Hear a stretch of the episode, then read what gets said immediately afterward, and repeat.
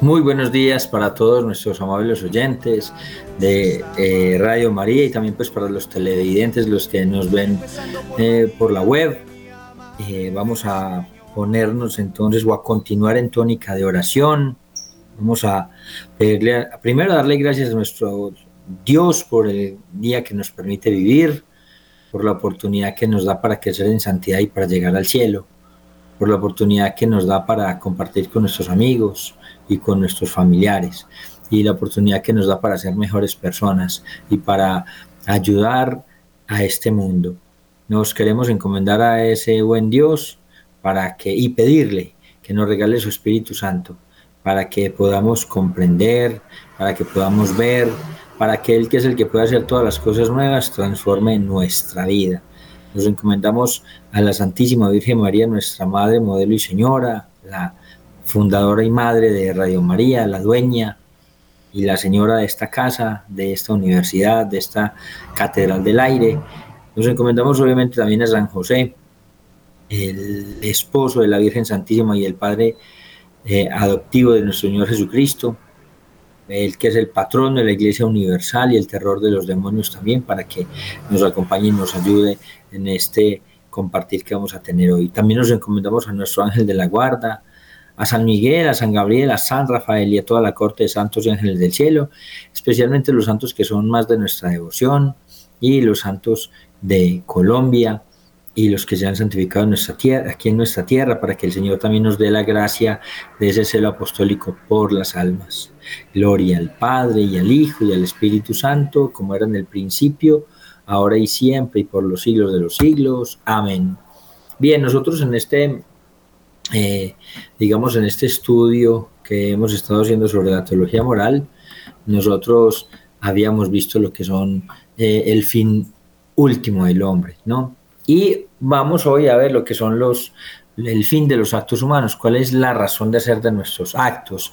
Y pues primero tenemos que averiguar cuál es el fin último del hombre, porque es preciso pues saber si efectivamente existe para el ser humano un fin y eh, cómo o qué acciones nos, qué acciones libres, qué acciones que nosotros podemos tomar la determinación nos llevan a ese fin al que hemos sido creados. Entonces vamos a mirar primero lo que es el fin último supremo, porque hay un fin último supremo, eh, eh, y, o absoluto, supremo o absoluto, y hay un fin secundario y que es relativo. Entonces cuando hablamos de fin eh, supremo y absoluto, digamos que es como la forma ordenada para, para digamos, para, poder entender el fin último del, del, del hombre, los actos como tal que nosotros tenemos. Entonces, para, para, digamos, actuar de una manera o para proceder de una manera eh, ordenada, primero tenemos que llegar hasta la misma fuente de las cosas, o sea, es preciso plantearnos el problema o no el problema, digamos, cuál es la finalidad misma de la creación.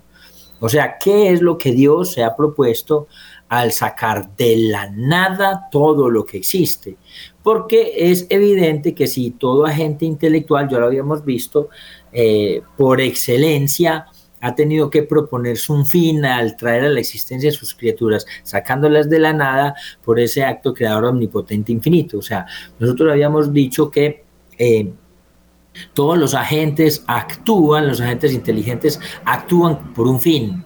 Y pues si Dios es el, supremo, el más inteligente y el más sabio de todos, pues obviamente él también tiene que haber tiene que tener un propósito al hacer todo el universo de la nada y al crear el ser humano de absolutamente la nada. Él como el creador omnipotente infinito, pues él también para eh, hacer a sus criaturas de la nada tiene que haber tenido un fin. Entonces, ¿cuál sería la finalidad? ¿Qué es lo que Dios ha querido? con la creación del universo. Entonces, eh, pues el fin último y supremo de todas las criaturas, pues obviamente es el mismo Dios.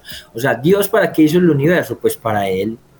Y, y entonces esa, esa conclusión obviamente es evidente y pues no, no, necesita ni siquiera demostración, sino una mera exposición de las verdades que tiene. Entonces, digamos, para dejar eh, afuera toda duda, vamos a considerar que Dios es el ser infinito y que es la plenitud absoluta de toda bondad y de toda perfección. Entonces, si Dios eh, al crear las cosas, se hubiera propuesto un fin distinto a sí mismo, digamos, hubiera, podríamos decir que hubiera cometido un error y eh, eh, en, ese acto, digamos, se hubiera equivocado. ¿Por qué? Porque si él, que es lo mejor que existe, no hubiera creado al ser humano y todo lo que existe para él, pues podríamos decir que es un Dios malo. Vamos a, ver si, si cogemos la idea si Dios que es el ser más omnipotente e inteligente que existe es el, la omnipotencia, todo lo puede, la omnipresencia está en todas partes y, sabe y conoce absolutamente todo y sabe que Él es lo mejor que hay, hubiera sido un error gravísimo de Él que hubiera creado al ser humano para algo diferente de Él. Entonces, cuando uno entiende eso, uno dice, efectivamente, la bondad de Dios está en que nos creó para Él. Él nos ama tanto que Él no nos creó para nada diferente a Él, porque Él es lo mejor que hay. Y, y, y, y, por eso ese primer mandamiento de amar a Dios sobre todas las cosas no es producto de la soberbia de Dios. Hay personas que dicen, no, pero es que ese primer mandamiento de amar a Dios sobre todas las cosas parece un mandamiento muy soberbio, porque, o sea, no se supone que el amor es, em, que el amor es eh, opcional, que es libre. Eh, claro que sí, pero como la criatura no conoce eh, todo lo que el creador es, entonces Él nos pone como primer mandamiento amarle a Él sobre todas las cosas, porque ese es el orden adecuado, porque nosotros debemos amarle a Él porque Él jamás nos va a traicionar. Eh, usted pone el amor en otra persona y lo puede traicionar. Usted puede poner el amor de su papá y su mamá y ellos lo pueden traicionar. O puede poner el amor en el cónyuge y lo pueden traicionar. O puede poner el amor en los hijos, en un amigo, en una novia y, y, se puede traicionar. Dios no nos va a traicionar jamás. Entonces ese primer mandamiento de amar a Dios sobre todas las cosas es producto precisamente de la inteligencia de Dios, de su sabiduría y de que no es a Él no es a Dios el que le conviene que nosotros no lo amemos, sino que es a nosotros los que nos conviene amarlo a Él sobre todas las cosas, porque al fin y al cabo Él es el que nos puede dar la felicidad plena y absoluta. Entonces, eh, pues como la acción de Dios no se distingue del mismo Dios, eh, porque Él eh, son en esencia, en existencia, una sola cosa, entonces sabemos que si Dios hubiera subordinado ese destino de Dios, sería un grave, un grave desorden y una gran inmoralidad. O sea, Dios hubiera cometido un acto inmoral y un acto gravemente desordenado y eh, hubiéramos podido, o sea, hubiera cometido un error, lo cual en él no es posible. Entonces, metafísicamente es imposible em, que en Dios un error. ¿Por qué? Porque es el infinito ser. Y digamos que como es el infinito ser, no puede subordinarse al ser finito. Y la bondad suma no se puede estar por debajo de la bondad limitada. Entonces, esa soberana perfección no puede hacerse, digamos, como, como esclava de la imperfección y caducidad de las criaturas. Entonces, es evidentísimo, pues, que la finalidad intentada por Dios, al sacar todas las cosas de la nada, tiene que ser forzosamente el mismo Dios. Entonces, el fin intentado por Dios con la creación del universo es su propia gloria extrínseca, o sea, es la manifestación y comunicación a sus criaturas de su propia bondad infinita. Dios nos creó para, eh, Él se desbordó de amor y Él quería tener a alguien a quien compartirle ese amor, o sea, Él nos creó por un exceso de generosidad tan generoso Dios que sin necesitarnos nos creó para podernos regalar ese amor tan grande que nos tiene. Entonces, que el mundo fue creado por Dios para su propia gloria es una verdad de fe y expresamente definida por la Iglesia Católica en el Dessinger, el numeral 1805. Entonces, la razón de esta finalidad es muy sencilla. Todas las criaturas creadas o creables no le pueden añadir nada, absolutamente nada a mi Dios, porque Él es el ser infinito, porque Él es la plenitud absoluta, porque a Él nada le falta ni nada le puede faltar. Y por consiguiente, al sacar de la nada todo lo que existe, Dios no busca en sus criaturas algo que Él ya no tenga o que Él no tenga, Él todo lo tiene, sino únicamente desbordar sobre las criaturas eh, su bondad y sus perfecciones infinitas. Entonces, esa suprema glorificación de Dios constituye en el fin último y absoluto de todas las criaturas, principalmente de las inteligentes y de las libres, como son el ángel y el hombre.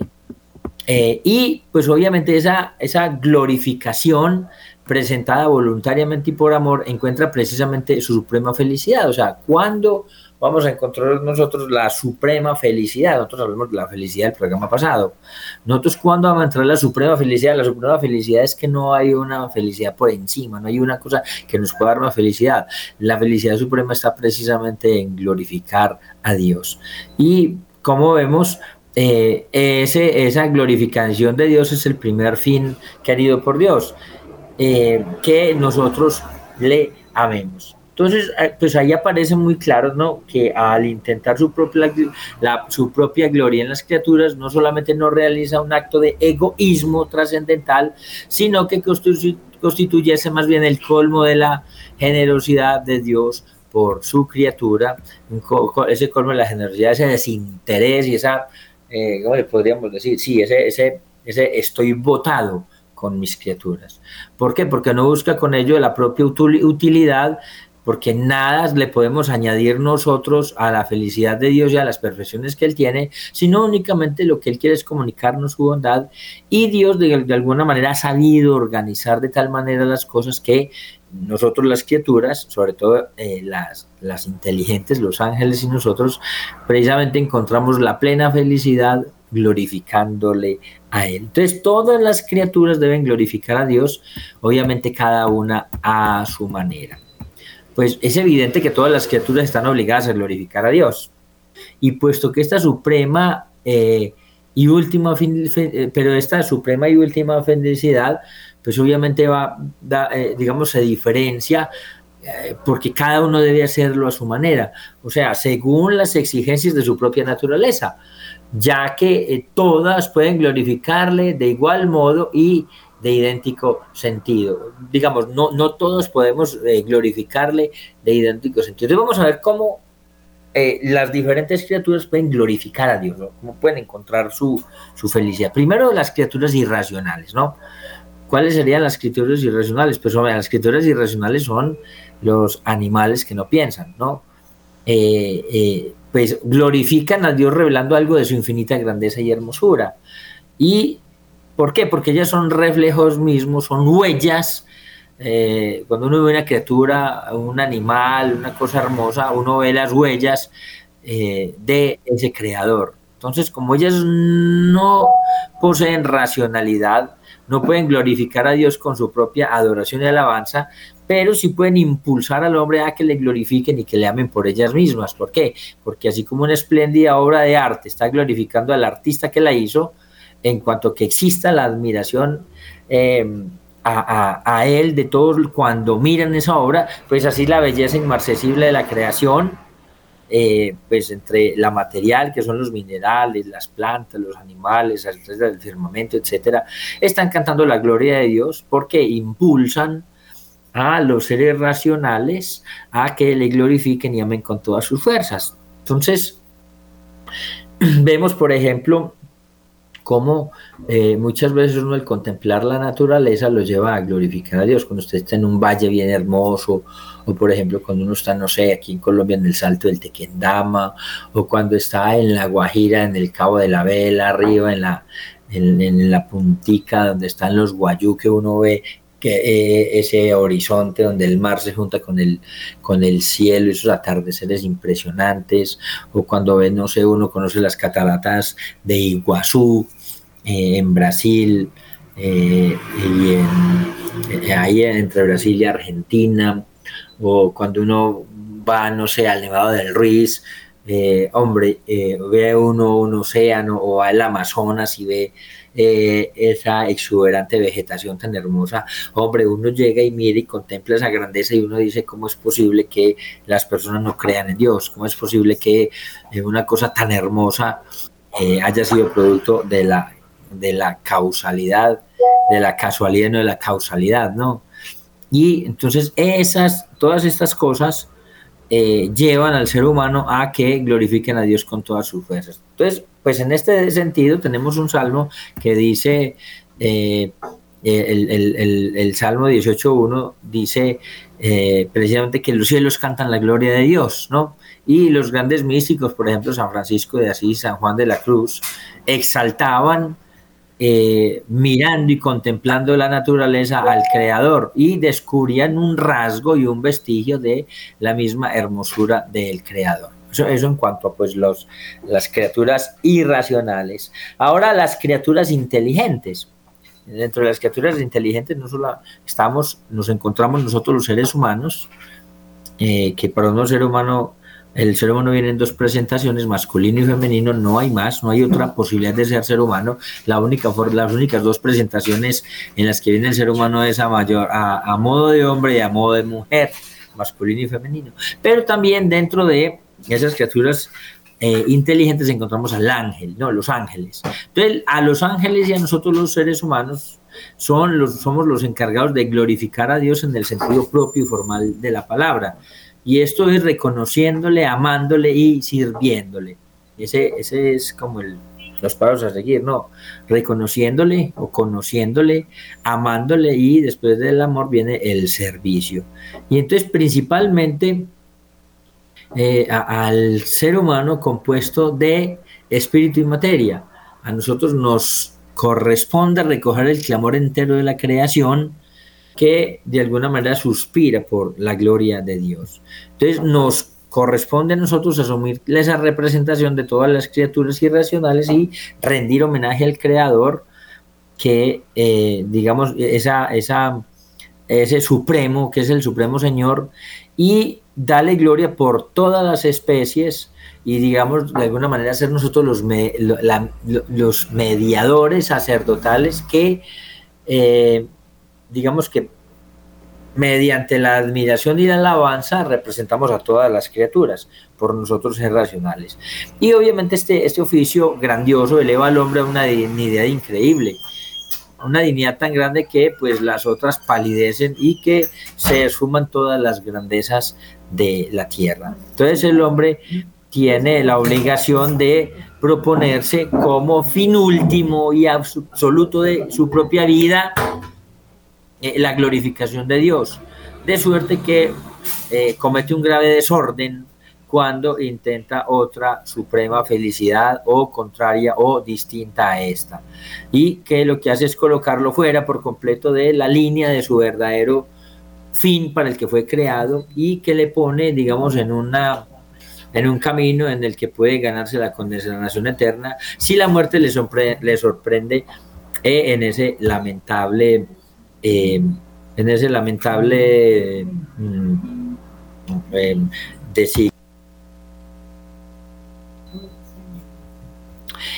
em, bien, entonces digamos que eh, esto ocurre siempre que el hombre comete un verdadero pecado mortal, o sea, ese es el, problema del pecado mortal, ¿no? Porque hablando en el sentido estricto y riguroso de la palabra, eh, como hemos ya dicho, el pecador comete con su acción pecaminosa, eh, pone de primero aquello que está gravemente prohibido por Dios y que es incompatible con ese fin último sobrenatural que es la salvación, porque pone en peligro su salvación, trunca su salvación, y obviamente pues está bien claro que cuando pone ante el pecado, cuando pone el, antepone, perdón, el pecado a el fin último que es el cielo, pues entonces le coloca por encima de Dios y del cielo.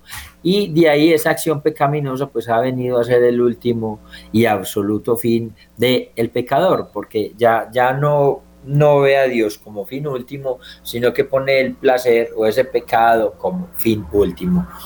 Entonces eso se supone pues un desorden gravísimo para la inteligencia y para el ser humano, que ¿Por qué? Porque está, está tirándose de alguna manera, está perdiendo ese verdadero fin último y lo que hace es ganarse precisamente el reato de la pena eterna.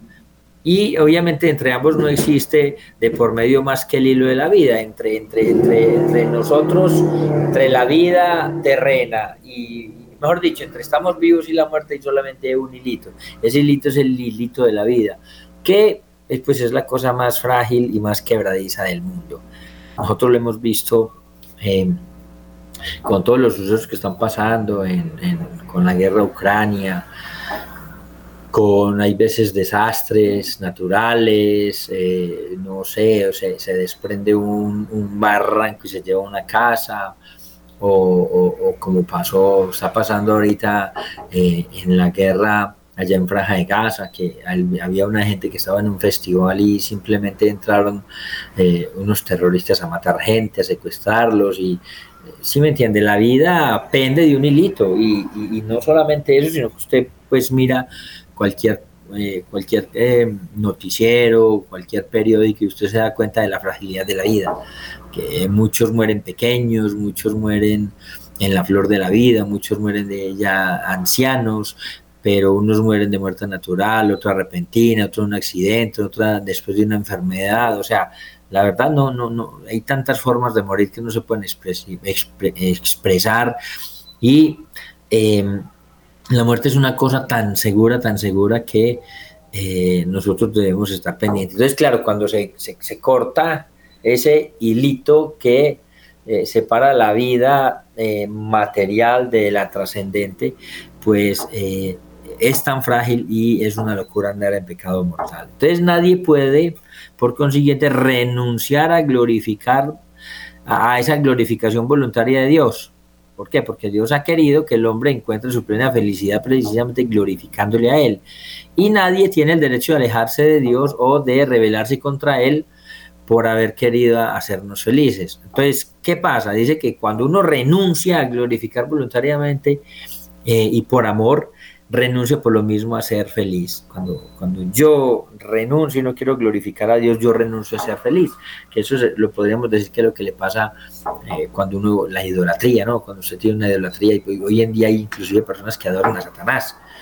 Hay personas que adoran el dinero, hay personas que adoran la belleza, adoran la, la, inteligencia, eh, o el esposo o la esposa. Eh, entonces, si cuando uno pone a algo por encima de Dios, lo que, lo que está haciendo es simplemente que renunciando a su propia felicidad. Y obviamente, pues como Dios no puede perder su gloria por el capricho y la rebelión de su criatura, pues esa persona que ha escogido otra cosa por encima de Dios, que se le puede decir que con una increíble locura y una increíble insensatez, una falta de raciocinio impresionante, pues renuncia a glorificar su bondad infinita en el cielo. ¿Y cuál es el problema? ¿Qué tendrá que glorificarlo eternamente en el infierno? Esos son los rigores de su infinita justicia. ¿Por qué? Porque la felicidad eterna es nuestra vocación y nadie puede renunciar a ella sin cometer un crimen. Entonces, esto es bien importante que nosotros lo, lo entendamos y que comprendamos que eh, el, glorificar a Dios, eh, en glorificarle a Dios vamos a encontrar nuestra suprema felicidad. Ahora vamos a hablar de lo que es el fin secundario, ¿no? Es el fin secundario, hablamos del primario, vamos a hablar del, fin secundario. Eh, el fin secundario es su propia felicidad, el primer fin es glorificar a Dios y el segundo es la, nuestra propia felicidad. Entonces, digamos que todos los hombres del mundo sin excepción, eh, tendemos naturalmente, innecesaria e irresistiblemente a nuestra propia felicidad. O sea, eh, eh, obviamente, cuando hablamos de la propia felicidad, tenemos que mirar qué es lo que, cuando se habla de felicidad, de qué felicidad estamos hablando, ¿no? Entonces, la felicidad la encontramos en Dios, la podemos encontrar en las riquezas, la podemos encontrar en los placeres, otros en la gloria terrena o en otras diversas cosas. Pero digamos que todos, eh, digamos, coincidimos unánimemente y sin ninguna excepción en buscar la felicidad como blanco y fin de todos los anhelos y las esperanzas que existimos. O sea, en realidad, eh, yo creo que no hay una persona que no quiera ser feliz. Inclusive hasta en el mismo caso, por ejemplo, de estas personas que tienen problemas, era una tribu urbana que eh, se dio a conocer hace algunos años que se conoce como los emo, son personas que se visten de negro, cabello largo, se tapan la cara, se pintan los niños de negro y están tristes en todo momento y se, se, juntan y son así como para llorar. Eh, Inclusive ellos encuentran su felicidad estando tristes, eso pues, es paradójico, pero ellos buscan la felicidad estando tristes. Y cuando uno mira, eh, efectivamente, todo el que quiere la felicidad en su interior lo que está buscando es a Dios, está queriendo encontrar a Dios. Lo que pasa es que no sabe que está buscando a Dios, pero todos los seres humanos estamos buscando la felicidad y al buscar la felicidad estamos buscando a Dios sin que lo sepamos. Entonces, cuando hablamos de la felicidad, hay varios tipos de felicidad. Está la felicidad objetiva o la felicidad verdadera. Entonces, o sea, quiere decir que hay una felicidad subjetiva o falsa. Entonces, cuando hablamos, vamos a ver qué es la felicidad objetiva o verdadera. Mm. Eh, ¿En qué consiste la felicidad verdadera del hombre? Y por consiguiente, su verdadero fin y último fin, ¿no? Pues Primero, hay, hablemos de las condiciones para la felicidad perfecta, ¿no? Uno poder tener eh, una felicidad perfecta, esta felicidad debe llenar los siguientes requisitos. Primero, que sea el supremo bien apetecible, de suerte que no se ordene a ningún otro bien más alto. ¿Qué quiere decir? Que, eh, que cuando yo esté buscando la felicidad y encuentre algo que, que sacie todo lo que yo quiero y que no encuentre una cosa más alta, esa, esa es una característica de la felicidad perfecta.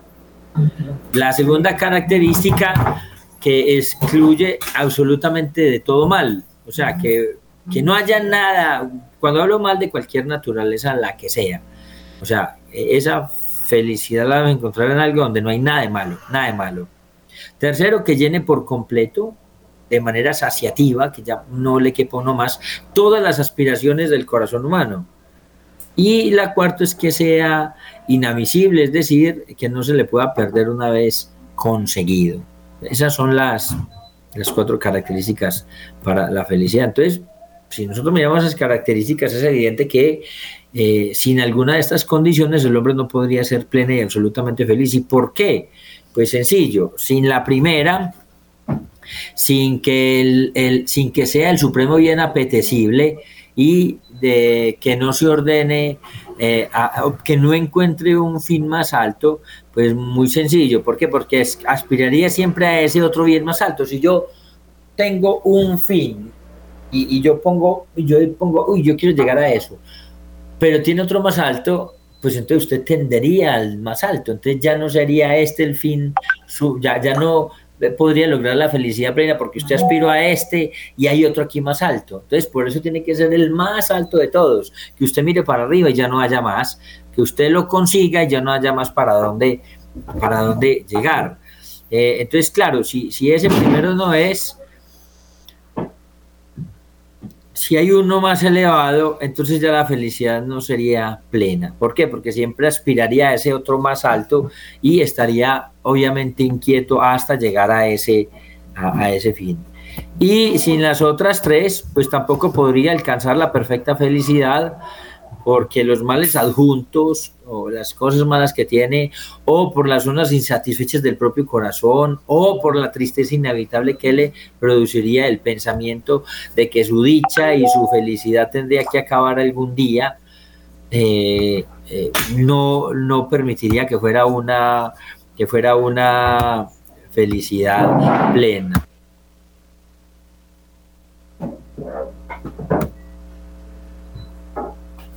Entonces vamos a ver cómo la suprema felicidad del hombre no puede encontrarse en ninguno de los bienes creados o finitos. No, no vamos a encontrar, encontramos la suprema felicidad, la que ya no hay más para arriba. No la vamos a encontrar en los fines ni en los bienes creados o finitos. Vamos a mirar, si, si los consideramos aisladamente uno por uno o si los consideramos todos juntos, ¿por qué? Porque se encuentra única y exclusivamente en la posesión de Dios. O sea, la felicidad plena y exclusiva la encontramos únicamente en la posesión de Dios. Vamos a examinar, por ejemplo, los bienes externos. Por ejemplo, eh, las riquezas. Si uno pone eh, digamos, su fin absoluto, eh, su felicidad en las riquezas. Vamos a ver cómo las riquezas no cumplen los requisitos para la felicidad suprema, ¿no? Primero, no se buscan en sí mismos, o sea, uno las riquezas no las busca en sí misma como tal, sino en orden a otras cosas que se pueden adquirir con ellas. O sea, en sí misma no tienen ningún valor. vamos a poner un ejemplo. imagínese usted con no sé, 10 mil millones de dólares, 500 eh, mil, un millón de millones de pesos para usted, pero usted en una isla solo. ¿Qué haría usted con tanto dinero? Eh, usted tiene riquezas, pero, pero esas riquezas no le sirven para nada. Usted está en una isla solo eh, y no tiene nada que comprar, nada que hacer, nada que disfrutar. En realidad esas riquezas no sirven es para nada. ¿Por qué? Porque las riquezas son disfrutables en orden a las cosas que puedo adquirir con ellas. No es lo mismo que tener unas riquezas, es 100 mil millones, 10 eh, mil millones de dólares, tenerlos aquí y usted puede comprar algo que a usted le guste, darse gusto, viajar, comer lo que quiera, comprarse un carro, una moto, un avión, un negocio y, digamos hacer muchas cosas con eso. Entonces las riquezas no llenan plenamente, no cumplen el requisito para la plena felicidad. Entonces, no excluye todos los males. Eh, pues, ¿por qué? Porque vemos muchísimos ricos con enfermedades, ¿no? O con eh, desgracias en su familia o en sus matrimonios. Muchísimos ricos con problemas. Eh, conozco personas con mucho dinero que sus hijos tienen problemas de drogadicción o que han acabado sus, sus, negocios o que el papá y la mamá eh, o el papá, por ejemplo, fue secuestrado, eh, eh, ¿sí me entiende? O que fue asesinado. Entonces, entonces el, tener dinero no lo excluye uno de, otros de otros males, o inclusive personas con mucho dinero y enfermas, que no, no, no, no tiene un cáncer que no tiene cura o enfermedades que no tiene curas. Las riquezas, por ejemplo, no llenan por, por, completo el corazón. Al contrario, las riquezas fomentan la avaricia, fomentan la, ambición, porque ese deseo de acumular más y más va creciendo. Y uno ve con mucha frecuencia cómo los más ricos son precisamente los más inquietos por eh, estar, estar eh, pendientes, ¿no? Entonces el que tiene mucha plata tiene que estar pendiente que no se la roben, que, que, no le vayan a secuestrar, que no le vayan a hacer un daño. Entonces las riquezas no llenan plenamente el corazón del hombre y pueden fácilmente perderse. ¿Por qué? Pues un negocio mal hecho, eh, el revés en la suerte, no sé, cualquier cosa. Lo, y si al final no le pasa nada, pues el día de la muerte obviamente se va a estrellar con la losa del sepulcro. ¿Por qué? Porque todo lo que recogió en dinero, en riquezas, no le sirven para nada cuando se muera, no le van a servir para echárselas al ataúd o con eso va a ir en primera clase, o con eso, no, no, no, para el viaje que, que sigue. O sea que entonces en las riquezas no, analizando las riquezas, eh, las riquezas, solo las riquezas no, no, nos, no cumplen los requisitos para la felicidad plena. Pueden dar algún tipo de felicidad, pero no la felicidad absoluta. Entonces, pues fallan eh, las riquezas, fallan, fallan esas cuatro condiciones, no reúnen esas cuatro condiciones que se requieren para poder tener una felicidad perfecta. Entonces el dinero no basta para ser feliz. Eh, el dinero no basta para ser feliz, ni siquiera se requiere como una condición indispensable. Conozco muchas personas que tienen dificultades financieras, económicas, en sus riquezas, pero que viven absolutamente felices. Inclusive recuerdo que yo tuve la, la bendición y la posibilidad de estar en un, eh, en un en vivo con Eduardo Verástegui, el famoso actor, cantante mexicano que, eh, que fue el que, el, que, el que produjo la película Sound of Freedom, eh, Sonidos de Libertad, que está en cartelera ahora y que ha hecho pues mucho bien abriendo los ojos a muchas personas. Y como Eduardo Verástegui nos contaba en ese en vivo que eh, cuando él obtuvo, pues se, dio su conversión, él era muy famoso, era cantante, actor bastante reconocido, eh, y, digamos, le comenzaron a llegar papeles para hacer, para protagonizar en Hollywood. Y cuando él pues llegó a su conversión y Dios, el Espíritu Santo le reveló que su cuerpo era templo del Espíritu Santo, pues él lo único que quería era no volver a pecar, él no quería volver a ofender a Dios con los atributos que Dios le dio, un muchacho pintoso. Entonces él, obviamente las mujeres lo veían y se derretían por él, entonces él con esos atributos que tenía, eh, pues tenía a la mujer que quisiera.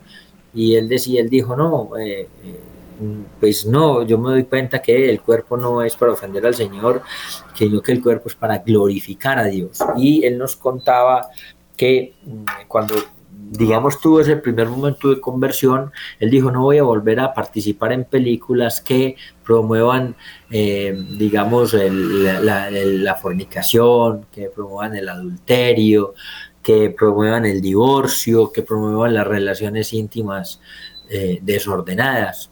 Y pues obviamente lo comenzaron a llamar para participar de películas donde se mostraban cosas inmorales y él simplemente decía no, no, no y no. Y obviamente se quedó sin trabajo, la, la, lo que había acumulado en cierto tiempo se lo comenzó a gastar y a gastar porque pues tiene que seguir gastando pero no ganaba nada y él nos contaba y nos decía que él recuerdo una vez acostado en la cama así, nos, no, no, no, nos mostró así. Yo llegué a la casa me acosté en la cama y tenía las manos así, estaba mirando arriba. Y él decía, yo estaba pensando en la felicidad que tenía en ese momento. Él dice, yo jamás en mi vida me había sentido tan feliz como me sentí en ese momento. Pero miraba y no tenía nada que comer.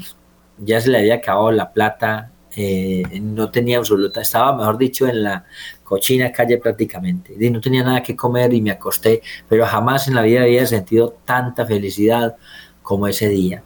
Entonces, sí vemos cómo, y yo conozco muchas personas que, eh, digamos, han tenido una vida con riquezas poquitas, pero que su felicidad ha sido grande. Y he conocido personas con, eh, digamos, con muchísimo dinero y su felicidad, digamos, no, no, ha sido eh, es como grande, ¿no?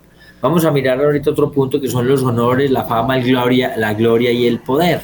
Como en, los honores, en la fama, en la gloria y en el poder, eh, no, son, no reúnen los requisitos para eh, la felicidad plena. ¿Por qué? Porque son em, inestables. O sea, el honor es inestable, la fama es inestable, la gloria es inestable y el poder es inestable. Y dependen con frecuencia no del verdadero mérito, sino del capricho de los seres humanos. Eh, nosotros hemos visto hoy primera figura internacional, mañana sepultada en el olvido.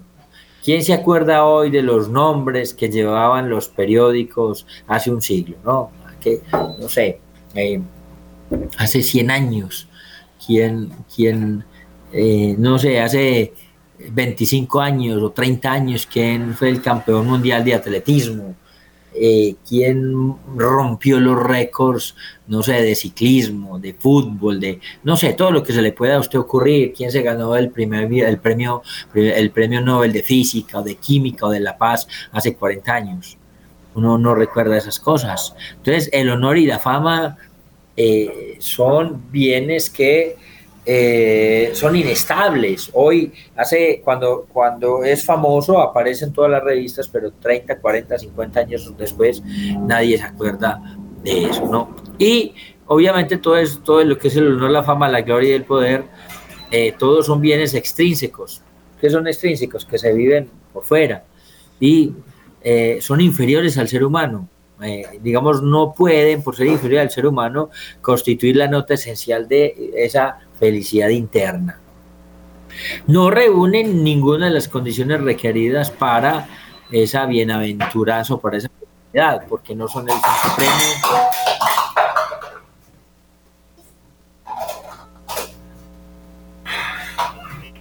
Porque no, no son el fin supremo. Primero, segundo, no excluyen de los otros males. Una persona puede ser famosa y estar enferma. Una persona puede ser famosa y eh, no tener riquezas o tener dificultades.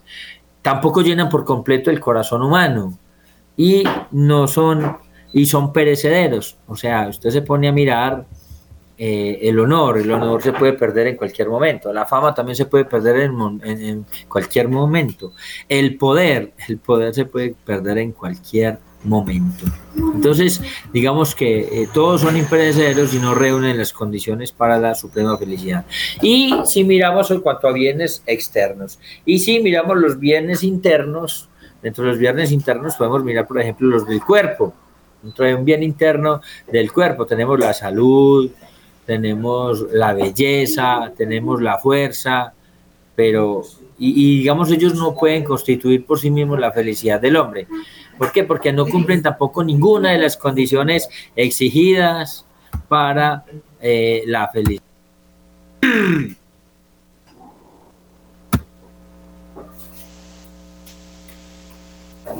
El cuerpo es la parte inferior del hombre y el cuerpo está subordinado obviamente al alma.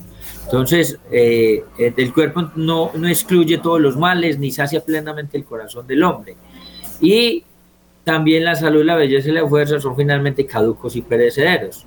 ¿Por qué? Porque pues la salud se pierde fácilmente. ¿Cuántas personas hay eh, saludables y de, un momento a otro tienen un accidente o tienen una, padecen una enfermedad y ahí les queda la salud?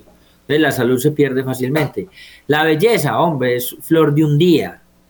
Eh, la fuerza disminuye paulatinamente y así todo lo que son, cuando hablamos de los bienes corporales, suceden así. Yo recuerdo que en estos días eh, nos contaba un conocido que estaban hablando precisamente de un profesor de una universidad. Y ese profesor de la universidad se ufanaba diciendo que lo que él tenía en la cabeza no se le iba a quitar nadie. Era una persona como que era bastante inteligente en el sentido inteligente, no, pues tenía mucha información en la cabeza, no sé qué tan inteligente sería, tenía mucha información en la cabeza. Y que él se ufanaba diciendo que a él le podían robar la plata, le podían robar el carro, le podían robar el reloj, el celular, pero que jamás le podían robar lo que tenía en la cabeza, jamás le podían robar su inteligencia. Y él, digamos que era un profesor que de alguna manera era respetado y querido, pero siempre decía lo mismo, lo que yo tengo aquí en la cabeza nadie me lo va a quitar. Y resulta que el hombre tuvo un accidente, se golpeó la cabeza, no recuerdo si fue una, un derrame pulmonar, eh, le dejó de llegar oxígeno al cerebro y eh, tuvo un daño eh, cerebral. Y al, hijo le tocó volverle a enseñar a caminar, a hablar, de todo. Entonces, hombre, decir que la salud, que la belleza, que la fuerza que, o que la inteligencia, nadie se la va a quitar a uno, eso es falso. La salud se pierde usualmente con el tiempo, muchas veces por enfermedad, la belleza también se pierde con el tiempo, al pasar de los años se va perdiendo la belleza y la fuerza también se van perdiendo con el tiempo. Y si no, también son perecederas, porque la salud, la belleza y el y la, salud, la belleza y la fuerza se pierden cuando nos muramos. Eh, vamos a ver ahorita los placeres sensuales. Eh, los placeres sensuales son propios del cuerpo animal, o sea, del cuerpo que, que tiene un alma sensitiva. Pero a diferencia de los minerales y de las plantas, esos cuerpos, que, pues que son, son cuerpos inanimados, ¿no? Ellos, eh, pues una planta tiene un alma puramente vegetativa, eh, entonces no, no, no tiene esos, eh, eso como lo tenemos nosotros. Entonces es imposible que en los placeres sensuales eh, encontremos la suprema felicidad o el hombre encuentre la suprema felicidad. ¿Por qué? Primero, porque son medios para facilitar esas funciones animales y que se relacionan con la conservación del individuo. Entonces, por ejemplo, a ver, un placer sensual como el placer de la comida, eh, comer o beber, o eh, un placer, por ejemplo, como el de la eh, especie, o sea, un placer sexual, ¿no? El placer de, la procreación, la procreación y, tener relaciones íntimas tiene que ser placentero. Entonces, ¿por qué en ellos no encontramos la suprema felicidad? Porque el hombre no es un medio, sino el fin último al que nos encaminamos. Y por eso los bienes del cuerpo pertenecen, pertenecen a la parte inferior, a, la parte, eh, sí, a la parte inferior del compuesto humano, que somos formados de cuerpo y alma. Y por eso el hombre no puede encontrar su plena felicidad en ningún bien que pertenezca solo al cuerpo. Puede que la sexualidad una persona la disfrute.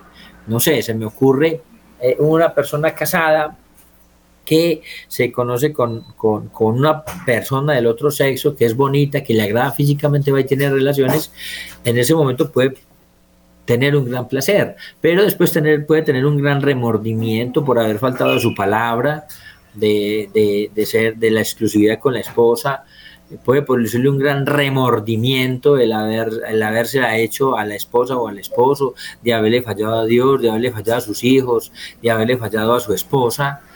Entonces, eh, aunque hay cierto placer, eh, no es el placer supremo porque no llena el corazón, al contrario, eh, tuvo una, un placer físico, pero tiene una tristeza espiritual.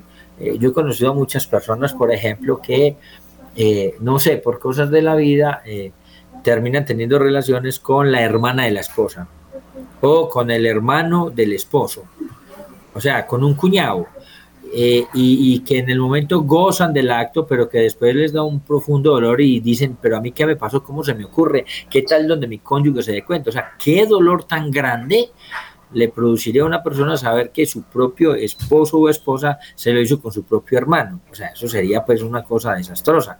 Entonces, he conocido personas como cuentan, de, tuvieron esos actos, eh, se sintieron bien en el momento, pero después es una tristeza y un profundo desasosiego, un dolor impresionante por lo que eh, han hecho. Entonces, entonces esos placeres eh, no ahí no encuentran la suprema felicidad precisamente porque las personas no somos un medio, sino, que somos un fin último. Entonces, los bienes del cuerpo pertenecen a la parte inferior del, del cuerpo Ah, perdón, del ser humano que están formados por cuerpo y alma. Entonces el hombre no puede encontrar su felicidad en ningún bien que pertenezca solo al cuerpo.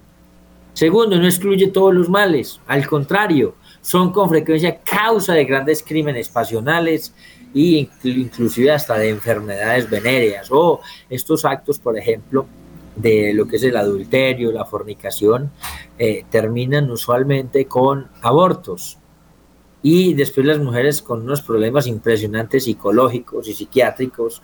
¿Por qué? Porque han matado a su hijo. ¿Por qué? Porque estuvieron disfrutando de los bienes del cuerpo, pero que esos bienes se quedan en el cuerpo y después de esos bienes corporales les produjo unos males espirituales. Eh,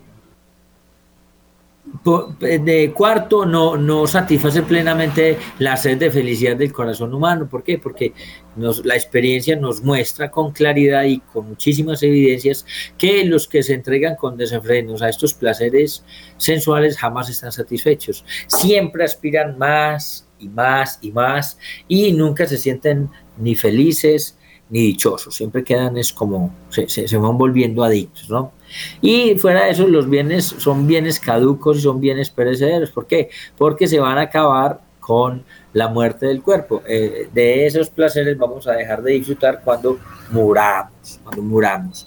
Y cuando, pues obviamente resucitemos en cuerpo y alma, ese cuerpo va a tener unas características especiales que no van a necesitar ni comer, ni tomar agua, ni tampoco la, la Ahora vamos a hablar de los bienes espirituales.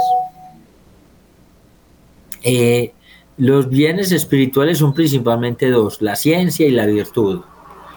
La, primera, que es la ciencia, afecta a la inteligencia y la segunda, principalmente, afecta a la voluntad. Y aunque son bienes mucho más nobles, son bienes mucho más elevados que todos los que hemos dicho anteriormente, tampoco en ellos nosotros vamos a encontrar la suprema felicidad o la felicidad perfecta eh, y plena, saciativa del hombre. Entonces, por no lo encontramos en la ciencia, primero porque no es el bien supremo. ¿Por qué? Porque afecta tan solo a una de las potencias del alma, que es la inteligencia. Y fuera de eso está llena de oscuridades y de misterios que dejan insatisfecha a la misma facultad intelectual. Fuera de eso no excluyen de todo mal, ya que van unidas muchas veces a grandes tribulaciones y fracasos y que es compatible con un sinnúmero de, desgracias, ¿no? Como se ve en la vida de muchísimos sabios, sabios, personas muy inteligentes que eh, tuvieron grandes dificultades. Entonces no eran felices porque aunque tenían la sabiduría, tenían, perdón, esa inteligencia, eh, tenían otras cosas que no los dejaba eh, vivir una plenitud. Y no excluyen todo mal porque, eh, perdón, y no llena plenamente el corazón de, de, la persona sabia porque cada vez se sienten más insatisfechos. Recordemos lo que, dijo Sócrates, solo sé que nada sé, una persona tan inteligente y decía eso, solo sé que nada sé, ¿no? Y pues eh, no es permanente y estable la inteligencia, la ciencia, ¿por qué? Porque puede perderse, por un accidente, por una enfermedad, como le pasó a la, a la persona de, profesor universitario que dijo que sufrió eh, eh, un problema cognitivo. Eh, puede disminuirse por una enfermedad mental o puede desvanecerse con la vejez o más aún con la muerte de la persona. Y no la encontramos en la virtud porque, porque pues, eh, nunca puede ser el todo perfecta en este mundo. Usted puede ser muy virtuoso, pero jamás la va a tener eh, en grado de perfección. Siempre faltará algo. Y por eso mismo no puede consistir en ella el bien supremo. Eh, segundo, no existe, no excluye todos los males. ¿Por qué? Porque está llena de dificultades y se tiene que luchar sin descanso contra las rebeliones precisamente de las inclinaciones desordenadas que tienen nuestros cuerpos no llena todo el corazón humano porque aspira sin cesar a ese bien infinito eh, y plenamente sensitivo que es Dios y no es de lo, del todo segura y estable. ¿Por qué? Porque puede perderse fácilmente por el ímpetu de las pasiones o por las dificultades de la vida. Entonces, obviamente, cuando hablamos de, eh, las virtudes es posiblemente, eh, la, digamos que en la práctica es la que más, la que más felicidad puede dar, no, felicidad relativa, la que más puede alcanzarnos felicidad en la práctica es, esta, el de practicar la virtud, eso le decía Aristóteles también. Y pues uno ve las vidas de los santos eh, y por ejemplo la invitación de San Pablo que rebosaba de gozo en medio de todas sus tribulaciones. Eso está en 2 Corintios 7:4. Entonces, la suprema felicidad del hombre no puede encontrarse tampoco en el conjunto de todos los bienes creados, eh, sea colectivamente considerados o por aparte. Y obviamente la demostración es clarísima, no es posible la posesión conjunta de todos esos bienes y no sería suficiente en que pudiera poseerlos todos. Eh, bueno, como el tiempo es implacable, vamos a dejar para dentro de ocho días, hablemos cómo no es posible alcanzar la felicidad Vamos a terminar con una oración muy corta. Vamos a darle gracias a Dios por el ratico que hemos podido compartir y vamos a pedirle al Espíritu Santo para que ilumine nuestra mente y podamos entender este tema tan importante de que yo he sido creado para el cielo y mi felicidad está precisamente en alcanzar ese cielo y que eso depende mucho de mis acciones, depende mucho de mis actos, depende mucho de lo que yo haga o deje de hacer. Señor, te entregamos este resto de día para que lo podamos vivir muy santamente, te podamos conocer, amar y sobre todo servir. Y a todos los oyentes que no cambien el dial, estamos en Radio María, nuestra Universidad del Aire, y que Dios me los bendiga. Hijos de un único Padre, hermanos unos de otros. Unos de otros. Radio María de Colombia en el satélite.